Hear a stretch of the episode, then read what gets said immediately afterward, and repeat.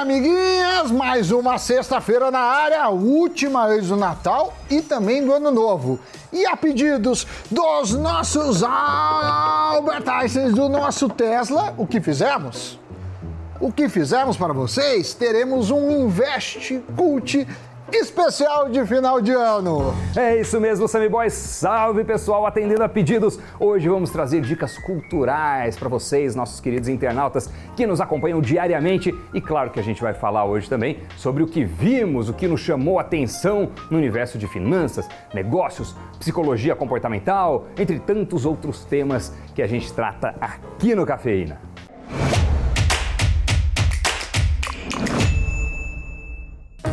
Mas antes de darmos as nossas dicas, vamos ver o que a galera está falando aqui nos comentários. Nossa querida equipe de roteiro e edição, que Bora. gosta muito da gente, caprichou nas escolhas. É isso aí, pessoal, capricha mesmo. Dá uma olhada. O Vinícius disse o seguinte: ótimo conteúdo, cenário lindo, mas a bancada tem muita tralha. Olha, eu sou parcialmente responsável por isso, mas o Sammy Boy é mais, hein? Porque a gente já tem bastante tralha, mas espera no que vem. Tem mais tralha que acabou de chegar nas malas dos Estados Unidos. Quem mais falou aí, Sammy Boy? Já o Admilson Casimiro falou que a reforma do estúdio foi mais rápida que a duplicação da BR-101 em Sergipe. Não, não, a nossa reforma demorou, mas ela, ela valeu, valeu ou não valeu a pena? Você que assiste a gente. Deixa aí seu comentário. Eu acho que valeu. Eu acho que ficou moderno. E a gente tá até pensando se a gente faz alguma coisa nesse piso também. Se torna tudo flutuante. Vamos ver. Quem sabe? Quem sabe em algum momento no ano que vem. Rafaela Menezes disse o seguinte: Sami, você precisa comer mais. tá magrinho, será o Sami? Já o Cleiton Ferreira, Doni, está preocupado com a sua saúde. Falou que depois das férias é bom você ir malhar. É, faz sentido. Tô precisando mesmo, tô precisando. O Gerson Santos diz o seguinte: o dia já começa com motivação a partir do conhecimento dessa dupla dinâmica. Vida longa ao cafeína, vida longa ao Doni e Sami. Boa, valeu, obrigado, Tomara. É, o- os exames que eu fiz ultimamente não estão apontando vida muito longa, mas, mas vamos dar um jeito nisso. E tem também o pessoal emocionado com nossos efeitos visuais, muitos feitos pela nossa equipe, né? Tem a Bex, tem a, a, a Bia, o Zanuto também dá seus pitacos lá. Olha o que o William Mello mandou. Olho pro Doni e penso em quê? Um Jedi. Só falta o sabre de luz. Zanuto, não falta mais sabre de luz do Doni. Pronto, não falta mais. Pessoal todo muito criativo, muito participativo. Obrigado a você que ao longo do ano foi deixando seu comentário, deixando sua sugestão, deixando seu pitaco, deixando até mesmo sua piada ou sua crítica, quem sabe. Valeu, viu? Essa participação é super importante e a gente gosta mesmo. Eu, eu gosto tanto que eu tô achando que a gente tem que começar a trazer mais essas participações no programa.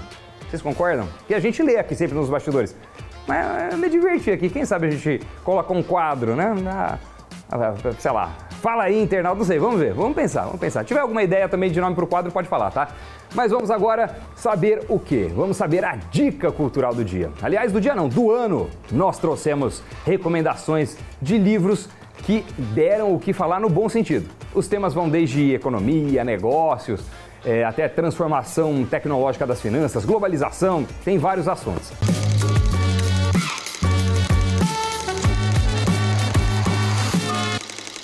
O primeiro livro que indicaremos leva o nome de The Future of Money, ou numa tradução livre, O Futuro do Dinheiro, subtítulo Como a Revolução Digital está transformando moedas e finanças. Para o autor, o dinheiro físico vai acabar. As intermediações financeiras já são, em sua maioria hoje, digitais e com isso novas possibilidades estão se abrindo, a exemplo das moedas digitais. Sammy Boy, a minha dica é as seis faces da globalização. Quem ganha, quem perde, por que isso é importante? Esse é o título.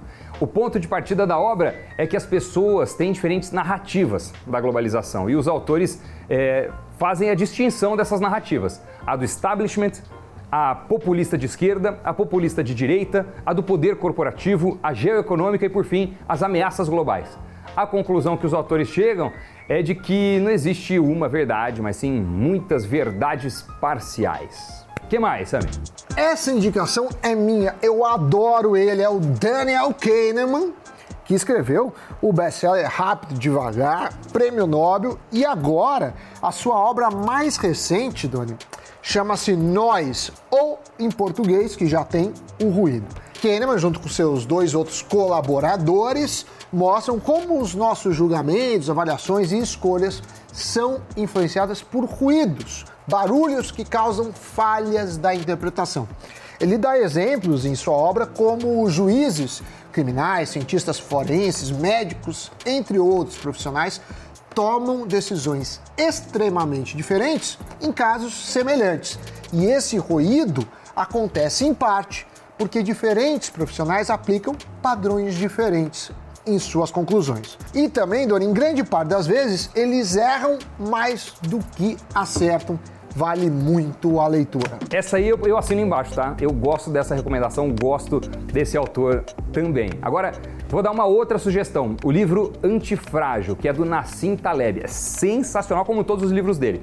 Essa obra é, é, escrita com ele falando como se comportar e como prosperar em um mundo cheio de imprevistos. Inclusive, a mensagem principal do Taleb é bem intrigante. Quem não é antifrágil certamente sucumbirá. Nesse livro, o, o, o Nassim Taleb defende que o oposto de ser frágil não é ser robusto ou ser resiliente, mas sim ser uma pessoa que supera a incerteza sem ser destruído por ela.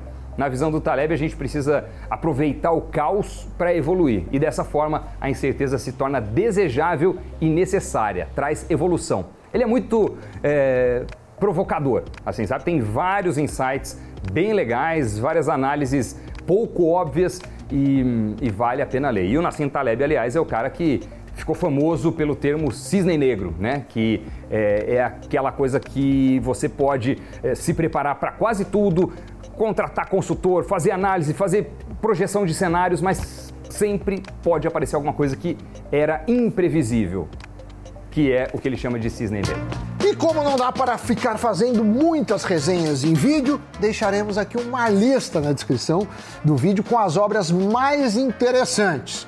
Mas só para citar algumas: Preço é Lucro de Peter Hill, Os Números do Jogo, adoro esse, de Chris Anderson, e eu me baseei muito nesse para falar sobre é, meus modelos de futebol. Tem também, Doni, o Inventar e Vagar, os princípios e filosofia da Amazon e da Blue Origin, escrito por Jeff Bezos. Tem a era do capitalismo de vigilância de Zuboff, que fala sobre como viramos produtos das empresas, dado aí a imensa coleta de dados que acontece diariamente quando usamos os aplicativos aqui no celular. Se você que nos assiste tem alguns dias de folga no horizonte, aproveita que a gente está na reta final desse ano. Pega essa lista, devora essas dicas, alguma delas pelo menos. É muito bom a gente dedicar parte do tempo para se reciclar, para organizar as ideias, para aprender coisas novas, para descansar, para se preparar para o 2022 que está logo aí e eu tenho certeza vai ser sensacional. Esse ano 2021 foi muito agitado é, para mim e, e acho que 2022 vem aí pesado, inclusive com paternidade. vem filho por aí. Vamos para o giro de notícias. Um ETF fundo de índice focado em empresas de biotecnologia começou a ser negociado na B3 nesta quinta-feira. É o BTEK11, que vai oferecer ao investidor exposição a 196 empresas do setor de biotecnologia americano, entre estas Moderna, Dynavax, Ultragenix e outras companhias envolvidas no desenvolvimento de vacinas e medicamentos. O ETF BTEK11 vai investir em cotas de outro ETF, o SPDR SAP Biotech ETF, o XBI, que foi lançado na Bolsa de Nova York em 2006 pela gestora State Street. O ETF XBI, por sua vez, replica o índice SAP Biotechnology Select Industry, um índice de empresas americanas de biotecnologia. Segundo a gestora Investo, responsável pelo ETF BTE K11, o setor de biotecnologia, principalmente no nicho de healthcare,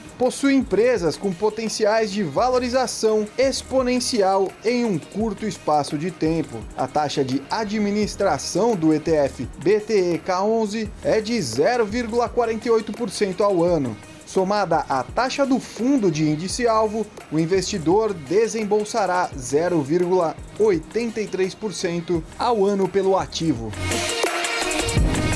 A B3 divulgou a segunda prévia do índice Bovespa B3, que vai vigorar de 3 de janeiro de 2022 até 29 de abril de 2022. A prévia registra a entrada das ações da Positivo, POSI3 e da CSN Mineração, CMIN3, totalizando 92 ativos de 88 empresas. Os cinco ativos com maior peso no índice são Vale com 14,70 48%, seguida das preferenciais da Petrobras, Itaú, Unibanco, Bradesco e as ordinárias da Petrobras, respectivamente.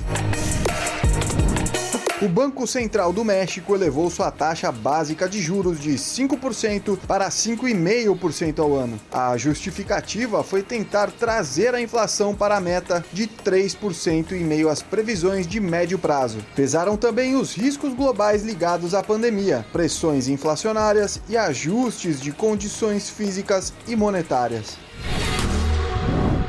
Tchau!